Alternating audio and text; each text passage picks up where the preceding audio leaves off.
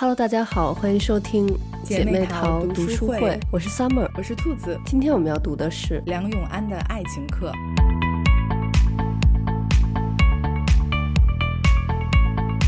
记得我上大学的时候，我们学校有一个老师，他是就是我们学校心理学的一个老师，他呢就是他的两性课是特别有名儿。然后我们就是学校会有那种公共选修课嘛，就是你可以去选修全校其他专业的那个课程。然后每次他的那个课都是就是。秒杀！每学期开始的时候，你可以选课，然后他的那个课大概就是五分钟之内绝对会被抢完。其实大概可能一两分钟就被抢完，就跟抢演唱会门票是一样的。就说明我觉得其实咱们的嗯、呃、年轻人对这个两性方面的话题还是很关注的。嗯，而且当时我们学校那个老师他上课的时候，他是。就还不是小课，他是那种大课，在一个大的阶梯教室上课，然后整个就是阶梯教室的那个呃楼梯上面都坐满了就是旁听的人，嗯，所以我觉得就是大家对这个问题还是非常的感兴趣，非常的关注的。然后像咱们这周读的这本书，这个梁永安老师呢，他是复旦大学的老师，然后平时主要是教这个小说和电影。然后他在今天咱们读的这本书里头，也是我觉得其实很有意思。他就是用一些就是小说呀和电影里头的一些情节来给我们讲一些就是关于两性、关于爱情这个方面的一些主题。嗯，对，你跟我说这本书之前，我其实是嗯不知道这个老师的。嗯，然后但是看了他的书。我还是就是非常喜欢，然后就觉得，哎呀，就是如果我要是还在上大学，我肯定会去上他的课。对，我觉得就是，嗯，我觉得就像他说的，其实我们很多人人生可能会有两方面的一个重点，一个是就是这个结婚，很多人认为是一个终身大事，嗯、另外就是呃事业，但是嗯，我们的年轻人。可能其实你反而应该是年轻的时候，在你就是体力和这个脑力都是在最最巅峰的时候，你去拼这个事业，然后可能之后再去考虑结婚的问题。但是呢，我们反而是好像是在年轻的时候，大家都就是想的都是关于恋爱呀、关于结婚、关于两性这方面的问题。但我觉得这个其实是也是我们就是人类，我觉得他的一个自然的一个心理和这个。生理上的一个需求，就是大家在年轻的时候就会有各种各样的这种浪漫的想法，所以就也非常想去，呃，实践一下，去找一个人去谈恋爱，去感受一下这个爱情的美好。嗯，对，其实我觉得，嗯、呃，感情需求对于现代人来说还是挺重要的一部分的。嗯，就是尽管，呃，还有尽管有很多年轻人现在是说。嗯，不想结婚，嗯，但是他们对这种美好的情感本身肯定还是有向往和需求的。对，没错，我觉得就是你像，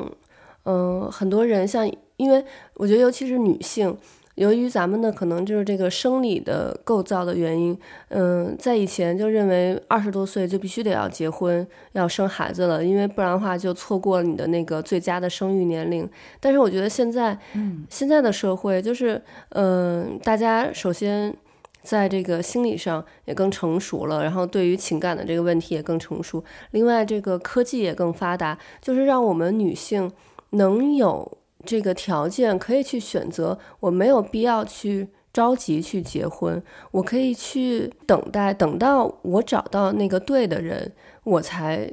可能和他在一起，然后去去结婚，去组成一个新的家庭。你像，嗯，反正我对我女儿就是，我觉得将来我不会说可能逼着她去。呃，尽早的去结婚或者生孩子，因为现在科技很发达嘛。我甚至可能鼓励他在二十多岁的时候，他可以去冻卵，然后这样他就是在比如说可能三十多岁，或者是甚至四十多岁，他可能才碰到他那个觉得对的人，觉得满意的人。那个时候还因为之前已经做了准备了，所以他还可以就是嗯去孕育下一代，就没有必要因为自己的。呃，女生生理上的限制，而去就是，盲目的，或者是很很匆忙的，在你年轻的时候就一定要去找一个人。那你可能之后过了几年，或者是几十年之后，你后悔了，认为这个人并不是你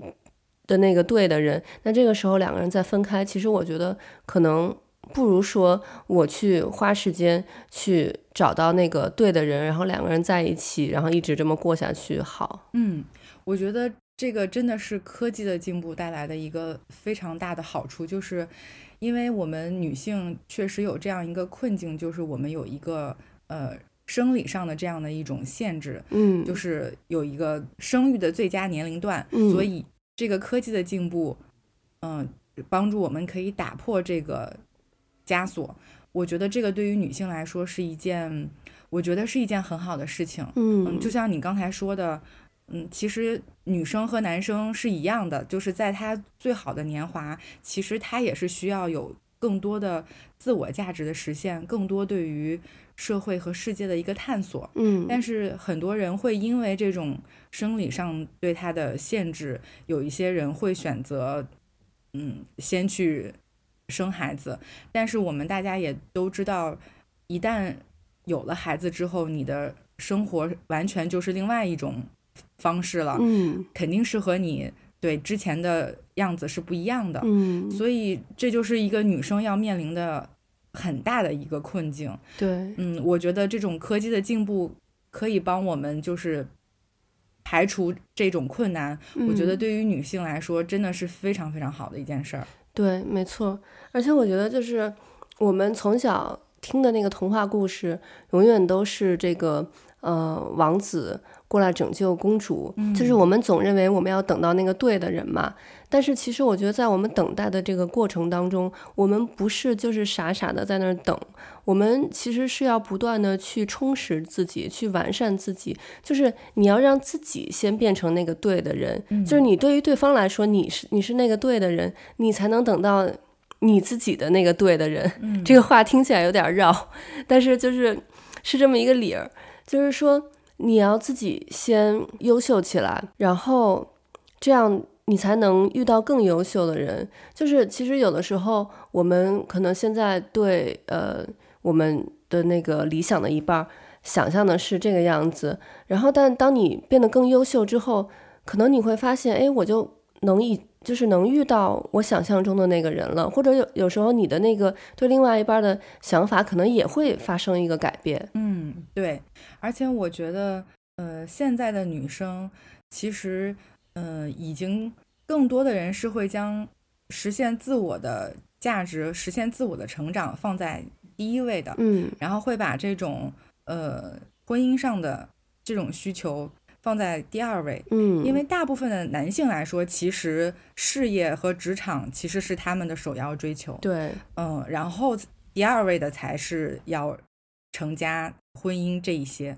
嗯，但是在之前，我感觉大部分的女生这两个是刚好相反的，嗯，但是现在随着时代的进步，其实女生也会更多的想要去追求她自己的自我价值的实现，嗯，我希望在我自己的呃工作领域可以有。一番，也有一番事业，嗯，然后我也希望我有自己的朋友圈，我有自己的小圈子，嗯，而不是只被嗯困境于，比如说在家里，因为可能传统的会觉得，呃，女生要相夫教子嘛，嗯，但其实现在更多的女生也会去向外走，同时又又向内发掘自己的自我内在的成长。所以我觉得这其实是一件很好的事情，嗯，嗯，就像咱们其实一开始做播客的时候就有聊过这个话题，就其实不是让两性对立起来，而是让双方，呃，而是让两方都能够共同的成长，共同的进步。其实这个我觉得是现代社会一个很进步的地方，就是大家其实是。共同合作，而不是说，呃，谁付出的多，谁付出的少，去探究这个东西，不是这样子的，而是说我们都为此努力，我们共同来创造一个属于我们两个人的价值。嗯，所以我觉得这个其实是一个很很进步的地方。嗯，对，而且我觉得就是有些人可能会，比如说跟一个人在一起时间久了，或者说结婚很久之后，他有时候突然觉得，哎，我怎么我的另一半儿感觉好像变了个人一样，跟当初我认识他的那个人不是同一个人了。但其实，我觉得我们人人生就是在不断的去变化，不断的在进步。就是像刚才你说的，我们要不断的去提升自己。如果你的另外一半儿，他现在和他十年前还是同样一个状态，那其实就说明他这十年都没有在进步。那其实这样的人，可能我们跟他在一起。我们自己说实话，我觉得可能也不是很有意思吧。我觉得同样的，其实我们可能和十年前也不一样了。所以就是，那我们都在不断的进步，你怎么能奢求你的另一半就让他一直停留在原地呢？嗯，对，我觉得两个人共同成长、共同进步，其实是我们大家都希望能看到的。嗯，而且其实我们也经常会说，呃，看一段爱情是不是好的爱情，就是看。嗯，你在这段关系当中有没有成长和进步？嗯，所以其实说，如果是一段好的爱情，两个人应该都是有所成长的。嗯，就所以我觉得这个还是挺重要的。然后，呃，梁老师他自己就有说过一句话，然后我觉得特别好。他说，两个人在一起是。互相增加能量，互相增值的，而不是跟社会比功利。两个人合力能长出一种新的东西。嗯，在这个过程中，两个人互相之间的那种温暖、信任，已经在精神上合成一个共同体。啊，我当时觉得他这个讲的好好呀，我觉得就是是这个样子的。嗯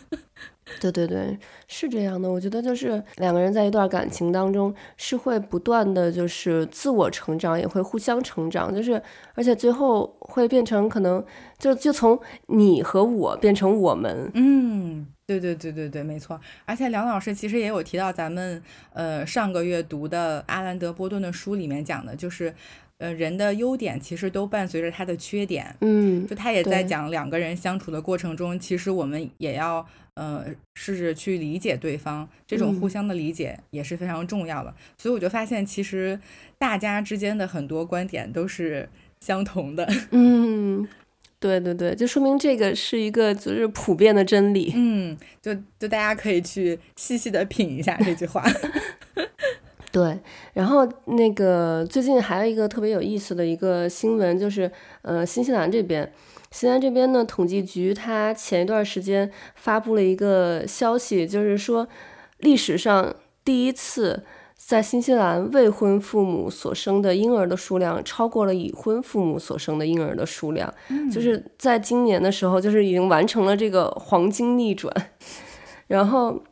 像因为新西兰这边。嗯，包括我们的就是呃总理，我们是一个女总理嘛，嗯，总理她的孩子都是呃未婚生的孩子，就是她和她的男朋友，呃或者说呃应该是未婚夫，她和她的未婚夫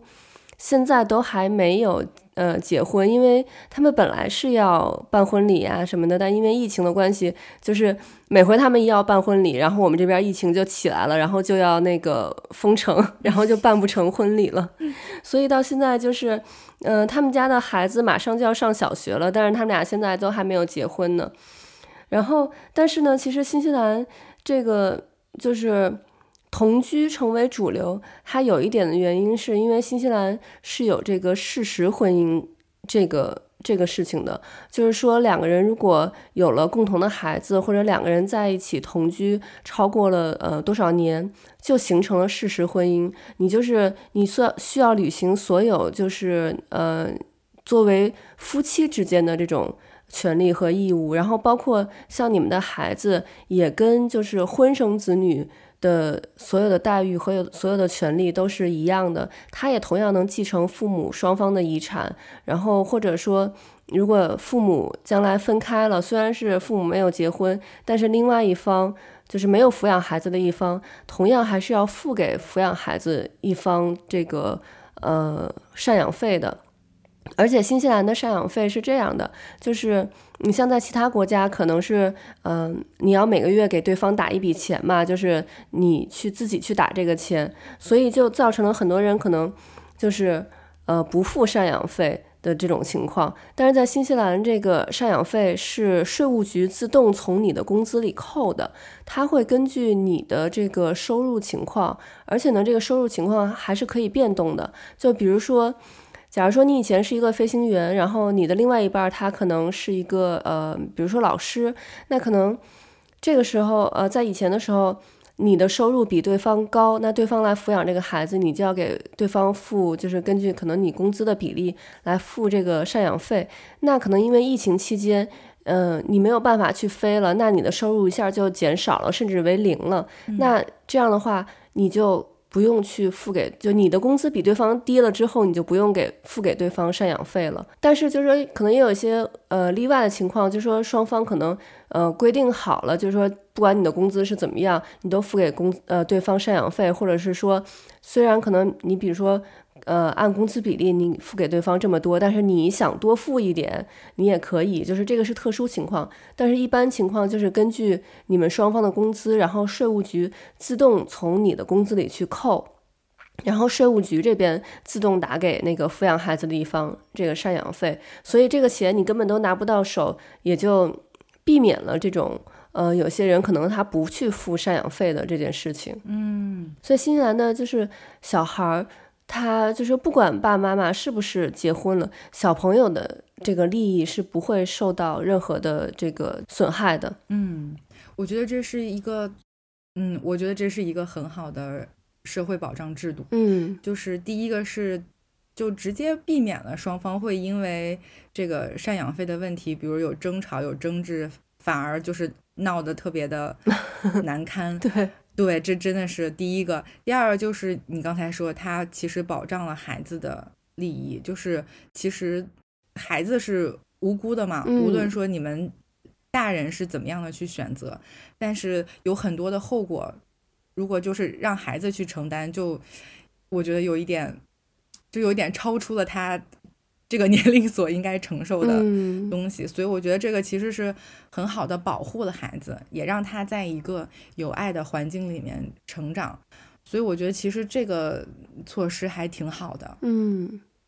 对，而且其实新西兰这种非婚生子女的这个地位，其实。就是在短短的近五十年才慢慢的提升的，就是也不是很早之前就是这样，是一九六九年新西兰的这个儿童地位法才给了这个非婚生子女所有的这个呃法律的权利，然后给了他们这个平等的地位。在以前就是新西兰，因为新西兰是一个就是嗯比较传统的这种基督教的国家嘛，就在以前对于非婚生子女也是就是非常的。嗯，歧视，然后这种非婚生子女，他们就是可能会认为是这种私生子呀，然后就感觉在外面抬不起头来。但是就是这个近五十年，然后就是等于国家从这个制度上面就消灭了这个歧视，让这个非婚生子女可以和婚生。子女就是平等的这种平起平坐，然后而且因为新西兰也不存在上户口的问题呀，不存在这个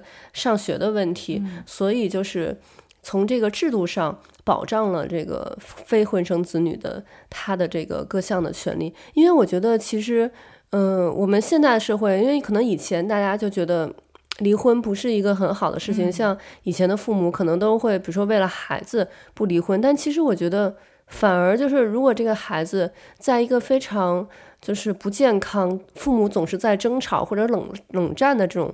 环境下长大，不如说他在一个就是虽然父母分开了，但是双方都就是好聚好散。然后，嗯、比如说他，呃，假如说跟妈妈一起过，但是妈妈也不会去经常说这个爸爸的坏话呀什么的，就让孩子能有一个很健康的一个爱情观。我觉得就是这样的话。比父母就是虽然两个人两个人互相憎恨对方，然后还要硬在一起过，我觉得其实更好。嗯，对，我觉得这其实是一个社会的进步和社会的担当。嗯，就是他其实是本着尊重生命和尊重每一个人，就是大家的无论你是什么样的身份，但是大家都是平等的。嗯，所以我觉得这个真的是一个。很好的事情，嗯嗯，对，因为其实就是在我年轻的时候，我我我小的时候，我就有这样的想法，我就觉得那个，其实结婚，你说两个人如果好的话，那其实我们不需要，就是说通过结婚这个仪式，或者说通过结婚证这么一纸的证书来证明我们俩的关系。那如果我们两个关系不好了，即使有结婚证这么一个法律的文件在，那我们的感情也已经不在了。所以其实两个人好坏，其实不一定是需要这个结婚与否来决定的。当然，这个就是。需要国家的制度来这个，嗯，来作为一个保障，就就是，如果国家制度能提供这么一个保障的话，其实我们是可以更自由的去选择是否结婚这件事情。嗯，对，所以我觉得其实，嗯，新西兰的这项制度就是又给了成年人选择的自由，但同时你又要为你自己的选择负责任。就是如果你们有了孩子，嗯嗯，但是你们双方都要。对他有这种赡养的责任，所以我觉得他就是既给了你自由，嗯、然后又规定了你的责任，所以我觉得其实这个真的还挺好的。对对，因为我最近就在听有人在讨论，就是听另外一个 podcaster，他就说，嗯、呃，因为现在我们人类的平均寿命其实是越来越长了嘛，可能现在平均寿命得有大概八十岁左右吧。那他说，如果我们比如说三十岁左右结婚，那你可能就要和这个人，如果一辈子下去的话，要过五十年。然后他就觉得和一个一个人过五十年，你真的很难说你可不可以和这个人五十年过得下去。所以他觉得我们的结婚证书上是不是要有一个？因为他认为就是结婚证书其实它也是一个法律文件嘛，就像所有的任何的合同一样，合同都会有一个年限嘛。然后，那我们的结婚证书是不是也要有一个年限？比如说十五年，你大概和一个人过十五年，可能就差不多。然后你就是到了一个可能倦怠期，然后你就要考虑是不是还要和这个人继续过下去。但是我觉得，如果我们的结婚证书变成这样子的话，那其实我觉得可能那大部分人都过不下去了，因为就是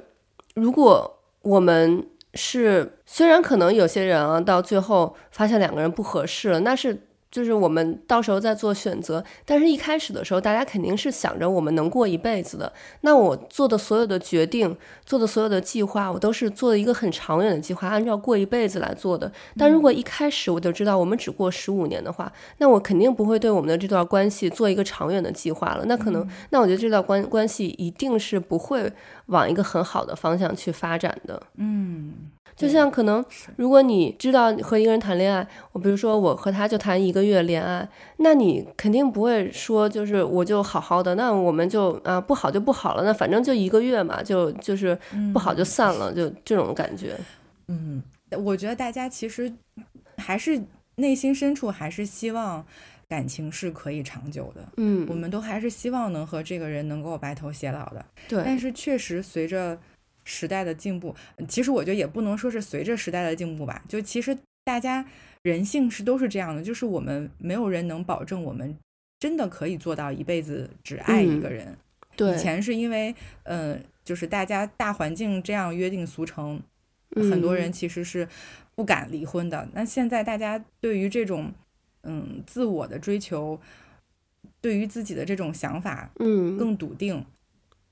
对、嗯，所以大家会敢于做出这样的选择，嗯，但是内心深处，我们肯定还是希望能和一个人一直相守一辈子，嗯，会觉得这是一件非常美好的事情。对，嗯，没错，因为我觉得就是我们当然有追求自己幸福的权利，但不能说就把这个幸福给定一个期限，嗯，因为其实我觉得这个就很像，嗯，呃，你像比如说民主国家会每。每隔一段时间会有选举嘛，然后就是会有政党的轮替。那我作为现在的这个执政执政党，我知道我自己可能就呃只会执政，比如说三年或四年或五年。那我可能只会做一个短期的规划，我不会做一个长期的规划，因为可能我这三年之后，那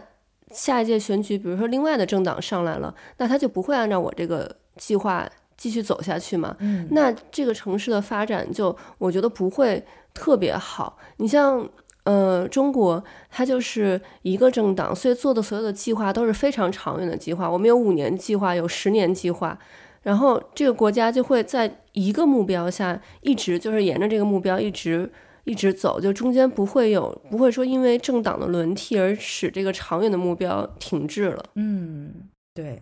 所以其实还是有一个长远的规划还是很重要。嗯，对，你像。那个我有一个美剧，就是那个《Emily in Paris》，我不知道你有没有看？好像没有。嗯，就是嗯前年开始的吧，就是这两年还挺火，但是后来就是评价好像就不是很好，因为就是他美就是美国人拍的，然后就是里头是各种就是对法国人的那种那个就是就是那些刻板印象，啊、然后对，然后他他就是因为他里头都都是感觉好像巴黎特别美好，特别浪漫，但实际上呢。巴黎不是这个样子的嘛？然后呢，嗯、那个，然后里面所有的人都是就是呃，跟你见第一面，可能就就想要跟你上床呀，或者什么之类的那种的。然后，然后这里面那个那个 Emily，她就是呃，她是一个美国公司，他们收购了这个法国的一家公司，她就要到。法国这一年，然后去呃，等于是把美国这个公司的各种规章制度去去那个看看怎么能在这个法国法国的这个公司里头执行嘛。然后呢，那所以她在法国就是找的这个男朋友，他就觉得我我找的话，我就这一年，我一年走了之后，我就。我因为她说她也不想留在法国，那她那个男朋友也不可能去跟她去美国，所以两个人就是感觉没有未来。然后她就是以这个理由来拒绝了那个男生的追求。我觉得这个这个就是你看不到这个未来，你做不了长远的规划，就很难这段感情去进行下去。嗯，对对。然后另外这本书里头其实还讲了一个问题，就是咱们之前。也都有提到过，就是在感情这个生活当中，我们要不断的去试错。就是我们其实现在很多人可能去，呃，很害怕，嗯，就说比如说啊，我谈恋爱，其实我觉得谈恋爱根本不需要害怕，就是他可能会害怕说啊，我谈恋爱将来分手了我怎么办？或者甚至说我喜欢一个人，我跟他表白，他拒绝了怎么办？但我觉得。我们就是不要去害怕呀，我们只有不断的去试，才能找到那个对的人，找到那个最适合自己的人。我们很多时候就是在这个害怕犯错误的过程当中，可能就你就没有办法去找到自己最合适的人，或者是甚至有可能就错失掉了最适合自己的那个人。嗯，对，就呃，梁老师有说过一句话，就是呃。原原话我忘了，大意的意思就是，呃，人的畏惧就是畏惧本身，嗯，就是你因为害怕，所以你没有去做，嗯，但是我们有的时候可能就是因为这样的犹豫，可能就错失了那一个瞬间，从而就错失了一个人，对，所以其实我们之前经常有讲过，就是要去做，不要去害怕后面会带来的一些，比如说失败或者是被拒绝，嗯，这其实。并不是一件坏事儿，对，就即使最终没有能成功，但是你去尝试了，你去做了，你就不会后悔。嗯，我觉得你你你们没有能在一起，可能是一种遗憾，但如果你没有去做，你会去后悔。我觉得宁可人生有一些遗憾，但不要让自己去后悔。嗯，所以我觉得其实这个挺挺重要的，就包括我们之前有讲过要。呃，活在当下，嗯，想到了就现在就去做，嗯，不要等，我觉得也是这个意思，对，对，嗯嗯，而且我们就是之前在网上可能也有看到有很多女生就觉得，哎，我男朋友。就我前男友跟我在一起的时候，就是各种的不靠谱或者什么的，然后跟他现女友或者跟他现任的呃妻子在一起的时候，就感觉变成一个特别靠谱，然后特别绅士。就之前我说他的所有点，然后他都改正了的这么一个人。当然，这个就是从是从前任的这个角度来看嘛。但是如果从那个，比如说那个男生的角度来看，那他就是在这个过程当中，他去试错了，嗯，他去就是知道了我这样做是不对的，我应该用一个更好的方法去处理我的这个感情，所以他才在他的下一段感情里头去用了一个正确的方法去处理，然后他就是等于是找到了一个对的人，找到了一段这个对的感情，虽然就是可能对上一任来讲，他会觉得心有不甘。但是实际上，其实每个人都是一样的。那就是说，其实我们和对方相处，我们也其实学到了一些东西。所以我们在面对下一段感情的时候，其实我们也是有成长的。对，其实就是这个女生她让那个男生成长了，嗯，某种程度上说，他其实成就了这个男生的一部分。对，那其实反过来也要看自己在这段关系当中是不是也有所成长。嗯，那你在投入到你的下一段感情中的时候，可能你的感情也会更顺利，你也会遇到了你你自己对的那个人。嗯，对，没错。嗯，然后梁老师在这本书里面其实嗯也有谈到嗯失恋的人。就是他讲到失恋的人身上呢，会有一种体验到一种孤独感。嗯，但是他说，在这个过程当中，其实也是这个人打开了一个新的世界，让他有所成长。在这一段孤独的时刻当中，和自己有对话，然后有成长。嗯，所以我觉得这一段经历，其实你当你过去之后再回过头看，也是给自己有很多力量的部分。嗯，就我觉得从通过他的书，其实可以。能够感受到每一段的过程，其实对自己都是有帮助的。嗯，所以你只要嗯，在那一刻你用心的去体会和思考，由内向外的发展，其实都会变成自己的一个力量。嗯，我就觉得这本书其实还是挺挺好的。对，然后同时也很想推荐梁老师的另外一本书，叫。阅读、游历和爱情，嗯，然后他也是讲了很多方方面面，不仅仅是爱情哈，他也讲了很多，呃，关于人生其他方面的事情。我觉得也是，嗯、呃，非常有对大家对个人的成长非常有益的，所以也推荐给大家。嗯、这是他的新书、嗯、是吧？对，是嗯，二二年今年六月份刚出版的，嗯、新鲜，所以我觉得还就是有和对有和当下的社会也有一些结合，嗯、还是挺值得大家去看的。嗯。好的，OK，那我们今天的节目就到这里了，我们下期再见，拜拜，拜拜。